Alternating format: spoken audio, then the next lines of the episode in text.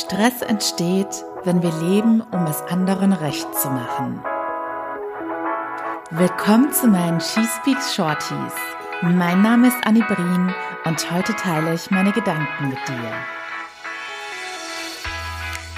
Einen wunderschönen Tag wünsche ich dir. Ich hoffe, die Sonne strahlt bei dir gerade genauso wie bei mir.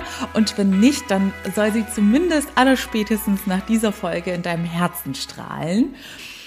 Ich möchte heute mit dir darüber reden. Ne? Wenn du mir auf Insta folgst, hast du es schon in der Story gesehen, dass ich jetzt heute einfach mal ganz spontan, weil ich es fühle, ein Shorty aufnehme und auch direkt veröffentliche und nicht erst auf Mitternacht warte oder es auf Mitternacht time, sondern ich möchte diese Message jetzt mit dir teilen, denn ich merke immer, immer mehr bei jeder Sache, die ich realisiere und für mich gelernt habe, dass ich diesen starken Drang habe, es sofort mit euch zu teilen und möglichst vielen Menschen damit die Augen zu öffnen und euch zu helfen. Ne?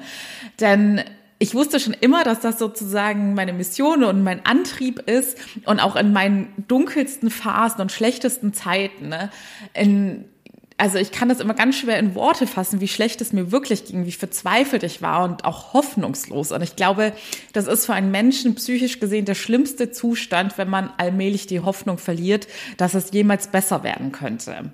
Und selbst in diesen sehr, sehr dunklen Phasen wusste ich tief in meinem Herzen, Anni, du machst das gerade durch, um eines Tages deine Erkenntnisse mit den Menschen teilen zu können. Und selbst wenn ich nur einer einzigen Person damit hätte helfen können, mittlerweile sind es glücklicherweise schon mehr Personen gewesen, wäre es das wert gewesen. So, das jetzt erstmal als Einleitung, warum jetzt einfach mal zwischendrin Shorty rauskommt. Deshalb empfehle ich euch ja auch, wie gesagt, immer den Podcast gerne zu abonnieren, weil dann werdet ihr direkt benachrichtigt, wenn ich mal wieder einen spontanen Impuls hatte und eine Folge rauskommt.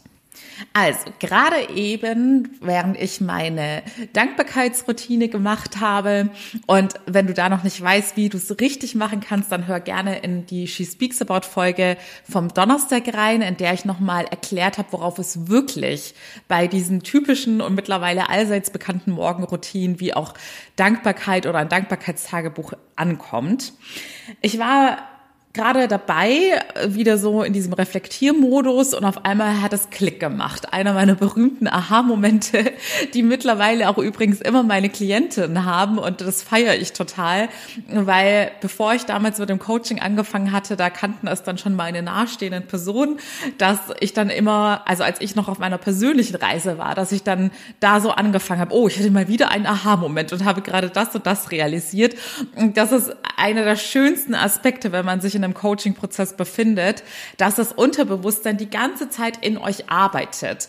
Und zack, auf einmal spuckt es die richtige Antwort aus, nach der ihr so lange gesucht habt. Und diesen Morgen ist mir jetzt klar geworden, dass sich etwas ganz Entscheidendes bei mir in den letzten Monaten verändert hat. Denn früher war es so, dass ich ja permanent irgendwie so einen gewissen Stresspegel hatte und mich immer irgendwie auch gestresst gefühlt habe, weil mein Leben sehr, sehr vollgepackt war. Und es ist es nach wie vor auch. Nur hat sich mein Gefühl jetzt irgendwie verändert. Ich spüre in mir, ja, ständig bin ich voller Energie, spüre diese Leichtigkeit und Lebensfreude und es ist einfach nicht mehr so, dass ich mich so gehetzt durch den Tag quäle, merke, wie mein Herz die ganze Zeit rast, dass ich nachts nicht mehr richtig abschalten kann, dass ich ständig im Kopf gefangen bin und in der Zukunft mit den nächsten Steps und dies und das. Jetzt ist es wirklich, ja, Leichtigkeit ist für mich das allerpassendste Wort, dass es sich so einfach und leicht anfühlt, selbst wenn ich über Zukunftspläne nachdenke. Natürlich, wenn man ein eigenes Business hat, ist das, ist die Planung auch ein Teil, der dazugehört. Aber es ist mit Spaß und Freude und es fühlt sich nicht nach Arbeit oder Stress an. Ich habe früher aber nicht nur die Arbeit als Stress empfunden oder To-Dos, die sich auf die Arbeit beziehen, sondern auch To-Dos, die, wie ich heute weiß, sehr, sehr schön und bereichernd sein können, habe ich trotzdem als, oh, noch ein To-Do, das mich stresst, eingeordnet. Und das ist im ersten Moment auch ganz normal und nichts Verwerfliches, denn ihr kennt es wahrscheinlich selbst, wenn man einen sehr vollgepackten Tag hat, dann erscheint einem jegliche Aufgabe, selbst wenn es eine gute Tat ist, oft nochmal als zusätzlicher Faktor der Zeit kostet und das kann natürlich für Stress sorgen oder für ein Stressempfinden. Mein bestes Beispiel hierfür ist, und wenn du mir schon länger folgst, dann weißt du, dass ich jemand bin, der schon immer, auch bevor ich quasi meine eigene Transformation durchgemacht habe, es war mir schon immer sehr, sehr wichtig, Gutes zu tun und anderen Menschen zu helfen. Aber selbst da gab es, ich sage jetzt mal in Anführungsstrichen, Aufgaben, die mich damals gestresst haben, wie zum Beispiel Geburtstage.